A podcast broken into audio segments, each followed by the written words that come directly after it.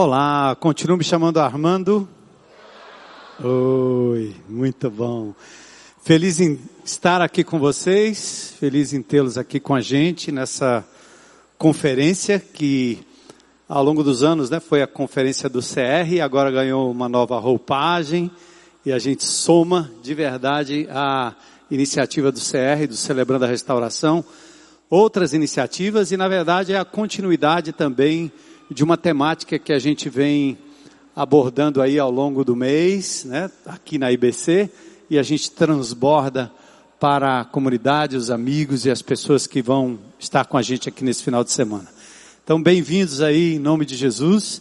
Eu fui incumbido de dar o pontapé inicial, mas eu tenho certeza que depois da minha fala e tantos, com tantos outros preletores e oportunidades, a gente vai ver o Senhor acrescentando, né, somando a esse momento aqui outros momentos preciosos que eu também estou aqui na expectativa do que Deus vai falar. Então, muito obrigado pela sua presença aqui numa sexta-feira à noite. Não é fácil, pessoal aqui de Fortaleza atravessar o trânsito, atravessar a BR, né? Num dia de semana, uma sexta. Então, vocês estão de parabéns. E a gente vai abrir esse momento com uma leitura de um texto, Colossenses capítulo 3, versículos 23 e 24. Colossenses 3, 23 e 24. É, me foi incumbido a falar sobre a força do voluntariado. Então eu quero trabalhar esse tema com vocês nos próximos minutos e depois nós teremos aqui a presença do pastor Sidney, nosso amigo que está aqui Vai ser um tempo precioso também. Colossenses capítulo 3, versículos 23 e 24. Ah, o apóstolo Paulo, ao escrever a igreja em Colossos, ele escreve assim, e diz assim: Tudo que fizerem, tudo, seja o trabalho ou o serviço, que o texto dá essa abertura para você traduzir dessa forma, sirvam ou trabalhem de bom ânimo.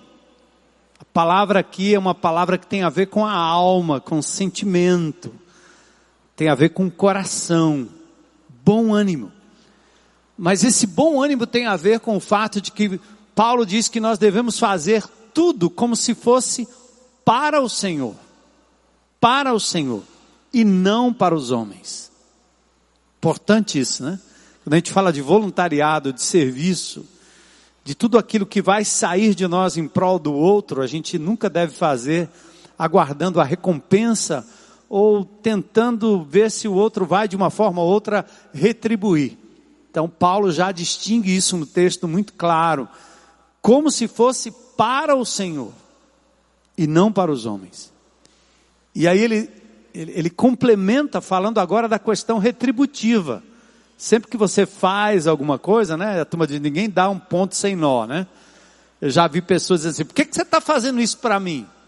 É, por que, que você está me tratando desse jeito? Né? Você para no meio da rua, para num lugar qualquer, vai acudir uma pessoa que você poderia passar direto, você faz um bem por alguém e a pessoa logo pergunta, você quer o que de mim? Você está querendo o que em troca? Porque é natural do ser humano, né? Essa busca de recompensa, de ser aceito. Então, Paulo, também no mesmo texto aqui, ele adverte isso. A recompensa, veja de onde vem. Lembrem-se de que o Senhor lhe dará uma herança como recompensa, na medida em que você serve, ama trabalha, trabalha em prol do outro, fazendo como ao Senhor e não aos homens. E ele reforça no final, e de que o Senhor a quem servem, esse Senhor é Cristo. Nós vamos ver aqui no, no meio do, do texto o fato de que todos nós, de uma forma ou de outra, estamos a serviço de alguém não tem alguém que não esteja a serviço de algo ou de alguém, às vezes de si mesmo. Então Paulo distingue aqui de novo: vocês servem a um Senhor, e esse Senhor é Cristo, aquele que tudo fez, tudo deu por nós, o exemplo maior de servo. Então, a minha oração essa noite, né, que nessa conferência o Senhor nos faça sair da nossa zona de conforto, quebrar aquelas barreiras da timidez, é, aquelas barreiras que são erguidas quando nós temos um amor seletivo, para que o nosso coração, a nossa vida, tudo que temos e somos, possa ir ao encontro do outro, da necessidade do outro. Então, essa é a minha oração e eu creio que é, tanto nos, nos, temas relacionados ao celebrando a restauração, que na verdade é um, um projeto, um programa, um valor que muito depende do voluntariado, da força de quem se doa e se dá para aqueles que estão com grandes dificuldades e lutas na vida e que acabam depois também querendo servir porque receberam de graça, como a gente viu aqui na nossa peça, peça, né? Então, essa é a nossa oração hoje à noite e eu faço isso em nome de Jesus. Amém? Então, a conferência Soma, como eu disse, é o, desfecho de uma série de mensagens sobre talentos e dons. Aqueles que são dados por Deus para servi-lo de uma forma ou de outra. Talentos são habilidades naturais, todos nós nascemos de uma forma ou de outra com um talento. Eu brinco aqui que lá em casa eu sou o tartaruga devagar, né, que penso, e minha esposa é muito rapidinha. Ela sempre diz que eu tenho muito talento, mas não é talento de talento, é talento de não estar rápido. Né? Ela diz, talento bem, talento bem. Eu, eu fico assim dizendo que legal, ela acha que eu tenho muitos talentos, né? Mas é porque eu sou mais devagar e ela é mais rapidinha. Mas todos nós nascemos com um talento ou muitos talentos dados por Deus, né? São naturais. Mas à medida que nós conhecemos Jesus como Senhor e Salvador, o Senhor, através do seu Espírito, habita cada um de nós e transforma talentos em dons espirituais, sempre em prol do corpo. Então, os talentos e dons são dados por Deus para servi-lo, na medida que servimos uns aos outros e aqueles de quem vamos nos tornando próximos. Aí nós temos dois âmbitos. Um é o âmbito da igreja local, da comunidade, às vezes da própria família, onde você serve um ao outro naturalmente. A mãe serve o filho, o filho serve o pai, nem sempre, né? Mas os irmãos servem os irmãos, assim deveria ser. Na comunidade também é assim. Aqui nós servimos uns aos outros. Mas também a palavra de Deus nos leva para um serviço que vai para além dos nossos muros, para além das nossas paredes, para além no, da nossa comunidade. E nesse sentido, a parábola do samaritano, ela mostra muito claramente que nós não devemos é, selecionar aqueles que são próximos para que a gente possa então servir, amar, ajudar, se voluntariar a, a parábola do samaritano, ao contrário, diz que você é que tem que se tornar próximo de alguém. Você é o próximo. É você que vai se aproximar de alguém, seja o amigo, o desconhecido ou até o inimigo. Gálatas 6:10 fala um pouco dessa delimitação diária. De sempre que tivermos oportunidade, façamos o bem a todos. E aí Paulo ressalta, especialmente aos da família da fé. E acho que alguns até intuitivamente acham que o serviço, a ajuda, o amor é em primeiro lugar para a família mais próxima, mais perto, né? É, os filhos, o pai, a mãe, o avô, o neto. Então isso a gente faz naturalmente. Mas nós não podemos ficar aí o povo de Deus é envolvido numa comunidade maior. Compartilharmos aqui, eu e o Sidney, sobre o fato de que na igreja a gente tem muitas mães, muitos irmãos, né? muitos pais. Então, a família da fé é muito maior do que a nossa família é, genética, né? nossa família de sangue. Mas Paulo ainda aqui em Gálatas 6:10 diz que nós devemos servir a todos, principalmente, primordialmente, aqui nós aprendemos isso, a servir a família da fé.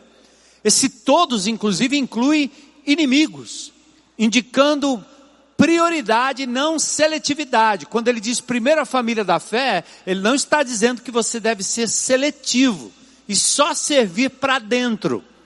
Como a gente às vezes vê grupos é, na igreja, ou GR, ou PG, grupos familiares ou células, né?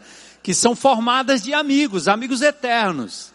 O chá da tarde, o chá da noite, né? Então você forma grupinhos de amigos que têm afinidade e aquele grupo nunca se renova. É, outro dia eu vi uma pessoa dizendo isso. Ah, nosso grupo acabou, nós estamos precisando voltar. Mas que grupo é esse? Ah, é o grupo que a gente se reúne já faz mais de 20 anos. Meu Deus.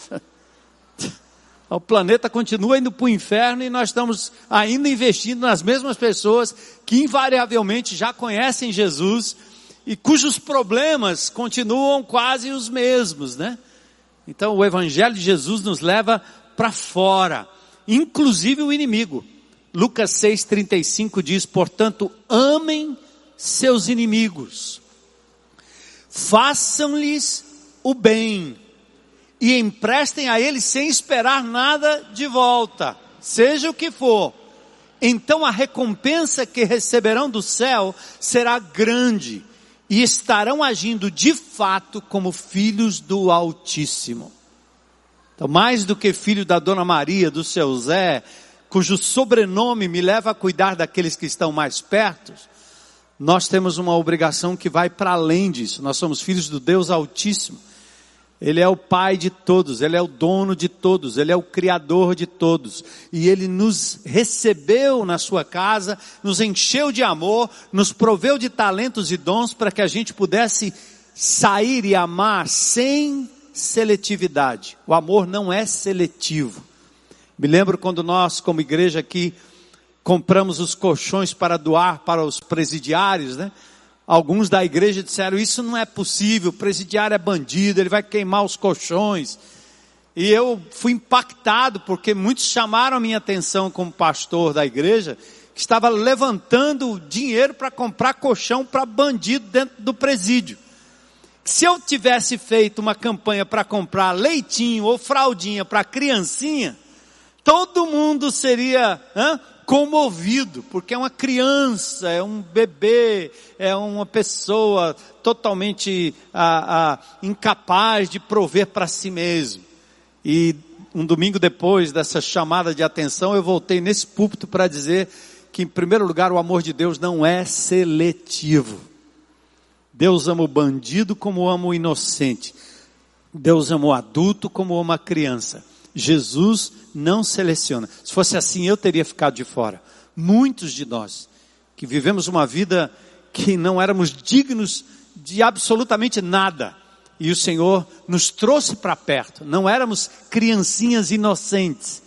Então, esse amor que nos atrai, como Jesus falando com aquele ladrão na cruz, não era uma criancinha, era um ladrão. Então, o amor de Deus não é seletivo. Embora a gente ame a família, embora a gente sirva uns aos outros na comunidade, nosso, nossos olhos têm que sempre é, estar voltados também para fora, inclusive a ponto de amar o inimigo.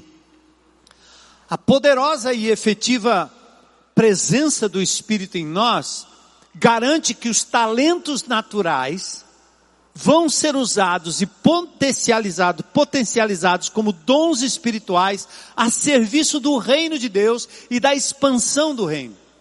É muito lindo olhar aqui a habilidade desses que cantam e tocam. Exemplo interessante. Às vezes eu saio, vou para um restaurante ou para uma praia e vejo um, um grupo tocando e meu coração logo fica feliz, eu gosto de música. Mas eu fico às vezes olhando a seguinte, que talento tem esse menino? Que talento tem essa moça? Nem sempre cantando as músicas que, é, vamos dizer assim, falaria bem da natureza, do amor, né? Que a gente pode até curtir, mas às vezes são músicas horríveis e você está dizendo assim, gente, talento desperdiçado. Mas quando o Espírito de Deus entra naquela vida, aquele mesmo talento é usado para a glória dele, para a edificação do corpo, para o bem comum, para o avanço do reino. E assim são nossas habilidades comuns, habilidades comuns. Interessante, ah, tem um exemplo no Velho Testamento da construção do tabernáculo. E aí Deus dá a Moisés a orientação e ele diz: Eu escolhi dois jovens, Bezaleel e a Oliabe, Êxodo capítulo 31. Aí o Senhor diz o seguinte a Moisés: Veja, escolhi especificamente Bezalel, filho de Uri, neto de Ur, da tribo de Judá. O verso 3 diz: Enchi-o do Espírito de Deus e lhe dei grande sabedoria, habilidade e perícia para trabalhos artísticos de todo tipo. A impressão do texto aqui é que só a partir daquele momento que eles começam a ter um, um, uma capacitação especial para fazer aquele, aquele trabalho que o Senhor designou em termos da tenda, da construção do tabernáculo, da construção é, é, da arca, enfim. Mas, mas eu acho interessante o que o texto diz no verso 4. Ele é exímio artesão. Ele é perito no trabalho com ouro. Ele é perito com prata e bronze. O verso 5 diz: ele tem aptidão para gravar e encravar pedras preciosas. O mesmo verso 5 diz: ele é mestre. E afinal, no verso 6, ele diz: conferir habilidade especial a todos os artesãos de talento para que façam tudo o que lhe ordenei. É para dizer assim, ó, aqueles rapazes não aprenderam artesanato de repente, mas eles já eram artesãos. É, é como Deus olha para a vida de cada ser humano, pode ser um, o mais vil pecador, o maior bandido, pode ser talvez o incendiário está botando fogo em Fortaleza. Ele tem um talento, aquele camarada. Alguns não têm tanto talento. Eu assisti um videozinho que o indivíduo bota fogo com, com ele dentro. É, botou fogo, saiu correndo, pegando fogo nele. Meu Deus. É, aí não é talento, é burrice, né? Mas esses indivíduos que, que trabalham para o mal, eles têm de Deus um talento que está a serviço do mal. É, eu me lembro da minha infância, da minha juventude, o quanto minha esposa sofria naquela escola de saber que tinha um camarada do lado de fora que ia botar fogo em tudo, que ia parar tudo, fechar tudo e ia arrumar confusão. Então eu tinha talento para arrebanhar pessoas para fazer uma destruição.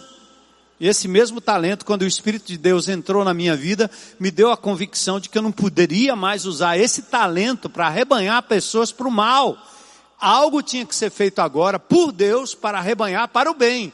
Não que a capacidade seja minha, mas o Senhor assim o fez. Ele assim me criou. Então, Dorcas, a mulher do artesanato, tinha um talento natural que foi usado para a glória de Deus. Então, pense em tudo que você é capaz de fazer. E aí o Senhor transforma essa sua capacidade num dom espiritual para a expansão do seu reino. Interessante que esses dois trabalharam para que a arca pudesse ser feita, o tabernáculo e a presença de Deus pudesse estar no meio do povo. Eu acredito que à medida que você coloca os seus dons, seus talentos nas mãos de Deus, você propicia que em qualquer lugar dessa cidade a presença de Deus seja marcante. Um gesto é a presença de Deus alcançando alguém. Um abraço, um pedaço de pão, é o pão do céu, é o maná divino, chegando através daquela pessoa que se dispõe a dizer: Eu quero ser este canal, eu quero carregar aqui a graça e a bênção de Deus para outro. É uma dimensão muito linda. Quando você coloca tudo aquilo que Deus tem lhe dado, sua inteligência, sua capacidade, sua escolaridade, sua habilidade, tudo que Deus tem lhe dado, mesmo que você diga assim, ah, mas eu não uso na igreja. O que, que você está querendo dizer com isso? Que você não usa numa instituição que tem que lhe convocar, ou lhe dar um nome, ou colocar aqui uma etiqueta no seu peito para dizer que você é isso ou é aquilo. Não, não. O Senhor está contigo, Ele está dentro de você, está andando com você em todos os lugares, e suas habilidades vão aparecer em todos os lugares que você se dispor a dizer: aqui agora vai se manifestar o reino de Deus através do meu talento, do talento que Deus me deu. Às vezes você usa para o seu próprio provento mas por vezes você coloca à disposição de Deus para alcançar outros e ser agente do reino. Cada um de nós nasceu dotado de características e habilidades naturais que por muito tempo têm sido colocado a serviço de nós mesmos, dos nossos planos e projetos. E outros com os quais nós nos relacionamos apenas por interesses, legítimos ou não, como o trabalho e o justo ganha-pão nossa conversão nos uniu à natureza divina e nos fez participantes do seu caráter. Segundo Pedro 1:4 diz que agora nós podemos participar a gente diz, a cura para a alma vive em mim. Nós cantamos isso. Essa figura precisa estar muito mais presente na nossa vida. Se a cura para a alma vive em mim, por onde eu ando, essa cura anda comigo. Eu não posso sonegar. Ela não é para mim. Eu serei curado na medida que eu transmito isso para a vida de alguém. É Cristo em mim, a esperança da sua cidade, da sua família, do seu trabalho, da sua rua, da sua comunidade, do seu estado, desse país. Então é nesse sentido é o caráter de Cristo derramado em nós para que transbordemos a outros. Nossa disposição trava ou destrava uma livre, abundante e gratuita distribuição da graça divina. Aí depende da disposição do seu coração. A Bíblia diz que Deus concedeu a cada um de nós aquilo que nós devemos usar para servir uns aos outros. 1 Pedro 4:11, fazendo bom uso da múltipla e variada graça divina. William Shakespeare disse o seguinte: o significado da vida é descobrir o seu dom. Olha que lindo. Esse é o sentido da vida é descobrir qual o seu dom, qual o seu talento. Mas ele diz: o propósito da vida é distribuir esse dom. Percebe? Significado, saber qual é. Qual o meu propósito de vida? E aí a ideia de que o propósito maior é distribuir aquilo que nos dá sentido e significado. Sou servo do Deus Altíssimo. Sou co-herdeiro, sou partícipe de uma graça que me foi dada para repassar e distribuir e não travar e prender. Mas tudo depende da vontade.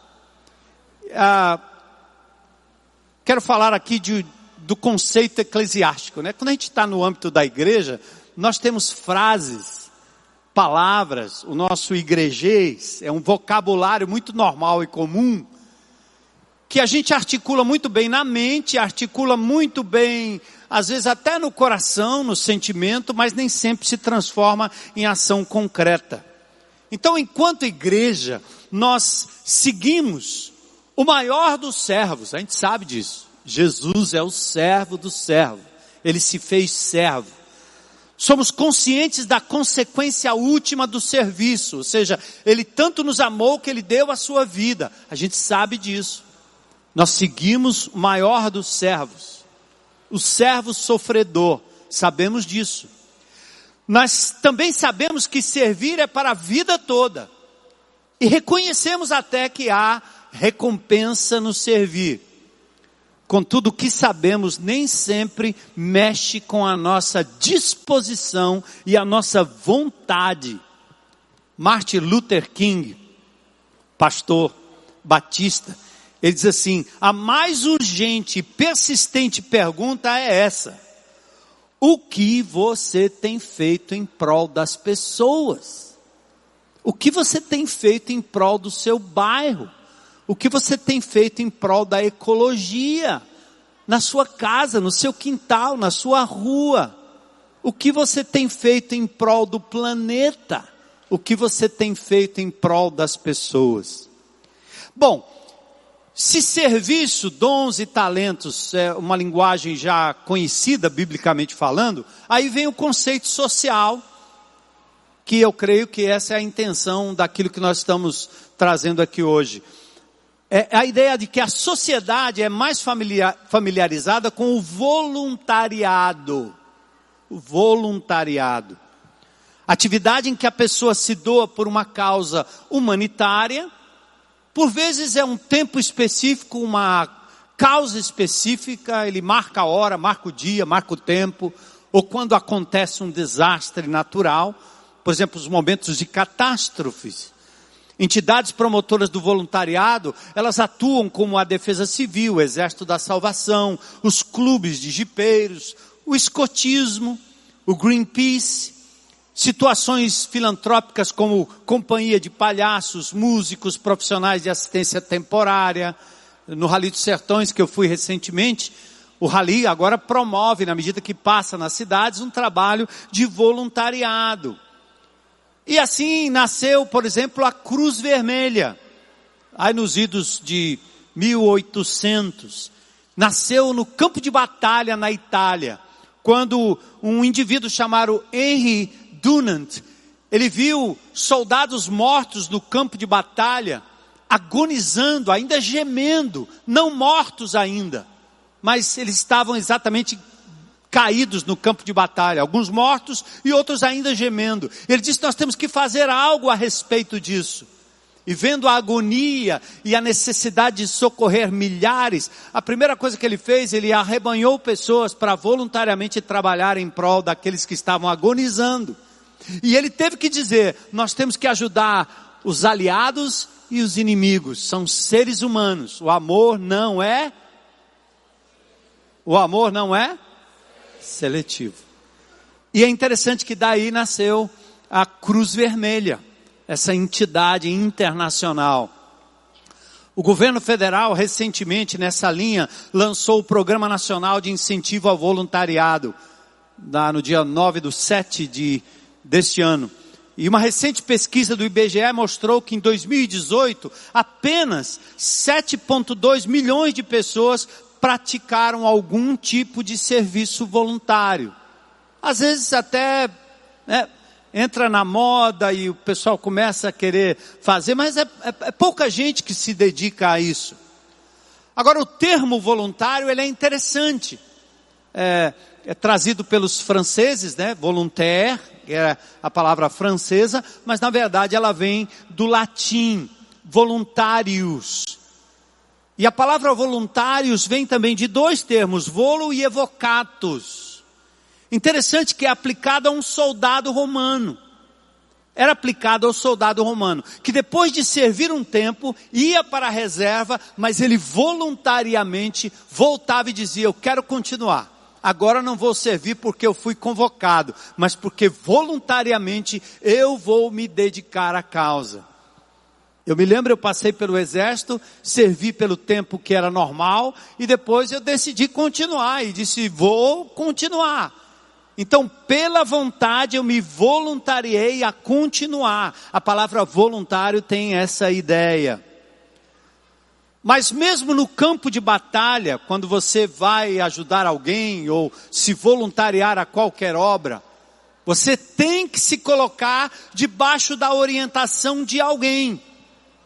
No caso de Brumadinho, lembram? Voluntários de todos os lugares do país se cadastraram na plataforma Transforma Brasil. Mas muitos voluntários que estiveram lá acabaram atrapalhando o processo, porque queriam entrar lama dentro de qualquer jeito. Quando você se submete a um trabalho voluntário, você tem que se submeter a um comando, a uma direção. Eu achei uma relação muito linda nessa palavra voluntariado, que é a, questão de submissão. Não é uma coisa que eu decido e eu faço quando quero, como quero e etc. A minha decisão é me submeter, sim. A minha decisão é voluntariar, é servir, mas eu tenho que me submeter. Os dois termos, servo, que é mais bíblico, voluntário, que é mais social, secular, pressupõe um ato de vontade do meu coração, uma decisão pessoal e intransferível de dedicada submissão. No caso de Brumadinho, os voluntários tinham que se submeter a uma orientação. E eu me lembrei de Bob Dylan, músico pop da minha época, né? Como a turma diria, é o novo, né? Bob Dylan. Mas Bob Dylan tem uma música que, aliás, uma cantora americana gospel gravou. E, e a música, ele, ele, ele diz assim nessa música: Você vai sempre estar servindo alguém. Sempre. Você pode ser um embaixador da Inglaterra ou da França.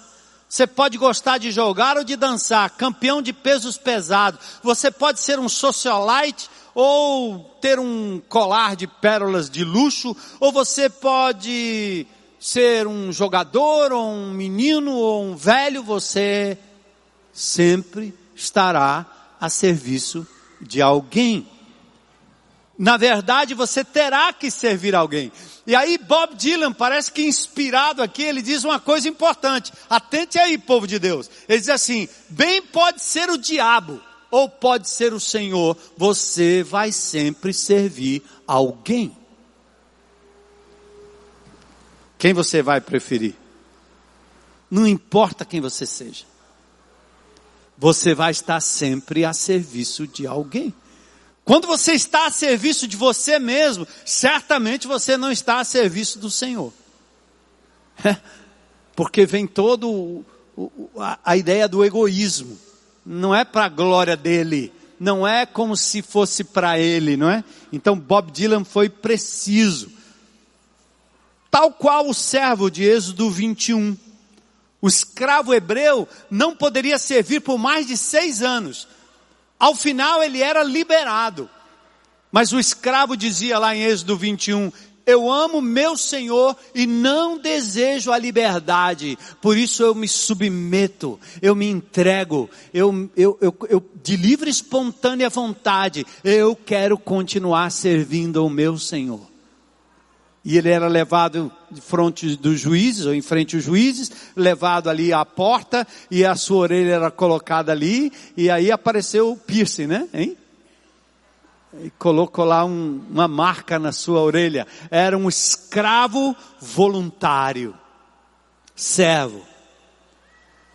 Então, Romanos capítulo 6, eu vou só pular rapidinho para não tomar mais tempo, fala muito disso. É que a, a decisão é nossa, a decisão é minha, a decisão é sua. A quem você vai submeter a sua vida, seus talentos. Romanos capítulo 6 fala um pouco no campo da moral. Ele diz: olha, eh, não deixe que nenhuma parte do seu corpo se torne um instrumento do mal para servir o pecado, escravo do pecado, voluntariamente dedicado ao pecado. Seu corpo está aqui no domingo, mas sua mente é serva de alguma coisa. Hoje é muito simples ver o quanto esse aparelhinho que nós temos nas mãos nos torna escravos. Já viu alguém escravo do celular? Escravo do Instagram, escravo do Zap, escravo, escravo, escravo. É, ele não consegue ficar sem, ficou escravo. Mas ele fala, inclusive, oferecer o corpo como instrumento do pecado. Verso 16 do capítulo 6, ele diz: Vocês não sabem que se tornam escravos daquilo a quem escolhem obedecer? Vocês estão livres da escravidão do pecado e se tornam agora e devem se tornar escravos da justiça. Vocês eram escravos do pecado, agora são escravos de Deus. Nesse sentido, o nosso problema não é desconhecimento do conceito de servo ou suas nuances, ou do voluntariado mas a nossa disposição em nos submeter e transformar tudo aquilo que sabemos num ato voluntário, como aquele servo. Eu decido, eu quero, eu entrego. Está aqui a minha orelha. Fura, Senhor. Põe a tua marca. porque eu, de vontade própria, voluntariamente, me submeto ao Senhor. Portanto, a força do voluntariado, para fechar, está no volo evocatus, a quebra da inércia do desejo de me submeter e abrir mão do meu conforto, de continuar sendo um reservista para decidir que o que eu faço para os próximos dias, meses e anos, ou de um escravo liberado para não mais servir, é preciso uma decisão que tem a ver com vontade. Portanto, ofereçam seu corpo, seus corpos, seu corpo, você ofereça como instrumento para fazer o que é certo para a glória de Deus e principalmente para servir. João capítulo 13, né, o maior exemplo que Jesus deu, depois de lavar os pés dos discípulos, veste a capa, retorna ao seu lugar e pergunta: Vocês entendem o que eu fiz? Sabe aquela pergunta, aquela, aquela palavra que a gente está dizendo muito hoje, né? Quer que eu desenhe? Jesus está dizendo, você quer que eu desenhe para você entender? Eu, o Senhor do universo, desci ao ponto de lavar os pés daqueles que me seriam naturalmente subordinados. Aliás, os pés de Judas, daquele que me trairia. E ele diz: uma vez que eu, seu senhor o mestre, lavei seus pés, vocês devem lavar os pés uns dos outros. Eu lhes dei um exemplo a ser seguido. Façam como eu fiz a vocês. Eu estou convencido, né, que essa questão de saber o que é um servo, entender que nós seguimos aquele que é o maior exemplo de servo, é um assentimento intelectual, ele fica aqui. O que nós vamos ter que fazer numa hora ou noutra, ou seja, agora, amanhã, depois, é uma decisão voluntária, da vontade, que diz assim: eu me submeto. Eu me submeto. O pastor Osmar pregar aqui no último final de semana, Nelson também enfatizou isso, palavras poderosíssimas né, ao nosso coração. Em que, no, no, sentido do serviço, não é nem procurar uma causa pela qual eu vou viver, mas algo pelo qual eu seria capaz de morrer. Uma mãe serve genuinamente um filho quando ela é capaz de dar a sua vida pelo seu filho. Acho que a mãe é o que mais se aproxima desse exemplo. Hoje tem mães que preferem matar o filho do que dar a sua própria vida, né? Mas invariavelmente a maioria das mamães tem esse sentimento. Eu daria a minha vida. Quando minhas filhas ficavam doentes, eu dizia, Deus, deixa eu ficar doente no lugar delas, não é não? Você prefere adoecer a ver uma criança triste adoecendo ali.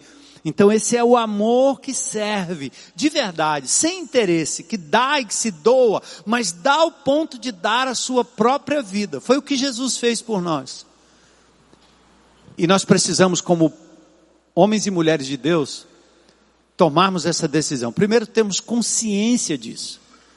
Perceba, Jesus não vai entrar nos becos, nas famílias, nas casas, no trabalho, nas escolas. Jesus não vai entrar se não for através de mim e através de você.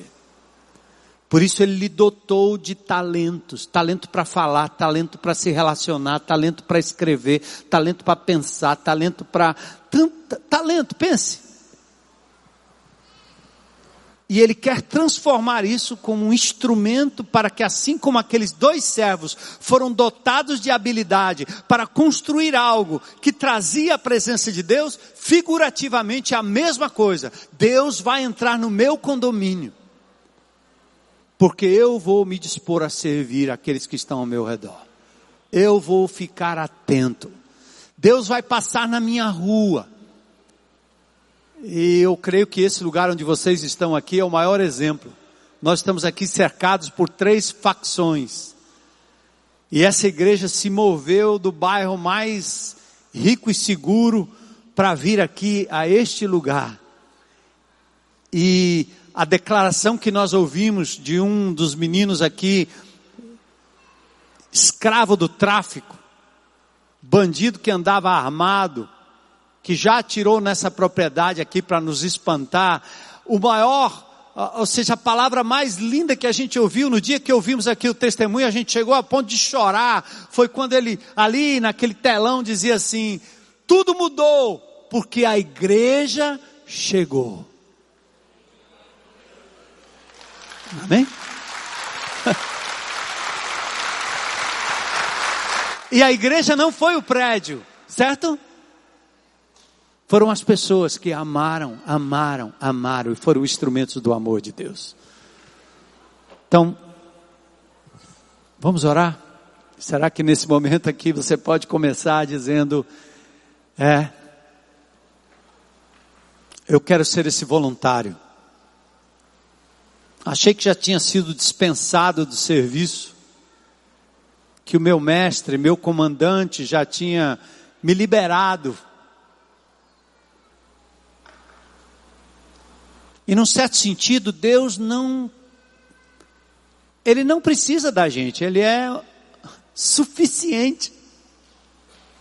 Mas ele escolheu, ele escolheu mudar o mundo, restaurar todas as coisas pela igreja. E a igreja é você. Então, eu acho que hoje à noite cabe cabe isso aí, né? A gente começar desse jeito. Eu, essa é minha oração, tá certo? É minha oração pessoal. Deus, pelo tempo que me resta, pela energia que ainda tenho, pela lucidez que o Senhor ainda me permite ter, pela saúde que o Senhor ainda me deu, pelas habilidades que o Senhor ainda me permite usufruir eu me engajo de novo.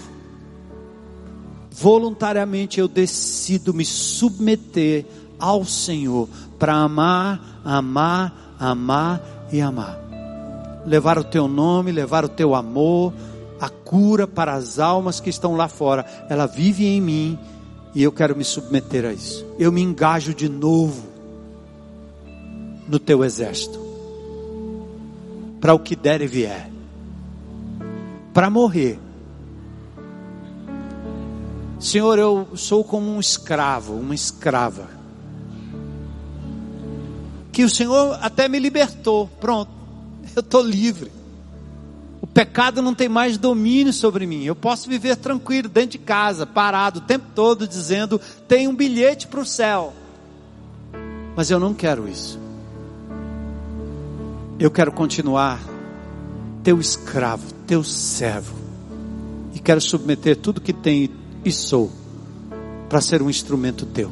Fura minha orelha. Me recebe de volta. Faz isso, Senhor. Aí, se você está tomando essa decisão aí diante de Deus, né? Ele está te vendo agora, o Espírito de Deus está aqui. E ele vai selar no teu coração. A circuncisão para o judeu era física. Para a igreja de Jesus é do coração. O piercing para o judeu era físico. Para a igreja de Jesus é o piercing do coração. E ele está aí pronto para dizer: tá bom, minha filha, vem. Obrigado, Jesus, por esse momento, por essa noite, por aquilo que o Senhor já fez e ainda fará, por aquilo que o Senhor falou e ainda falará ao nosso coração. Eis-me aqui, eis-nos aqui. Usa a tua igreja, Senhor, para continuar rompendo as barreiras do mal, quebrando e destruindo as portas do inferno saindo para levar cura, libertação, poder de Deus, amor de Deus ao mais vil pecador, ao maior dos inimigos, ao pior dos bandidos, ao maior dos ateus, dos indiferentes. Usa-me, usa-nos para a glória do teu nome, em nome de Jesus. Amém.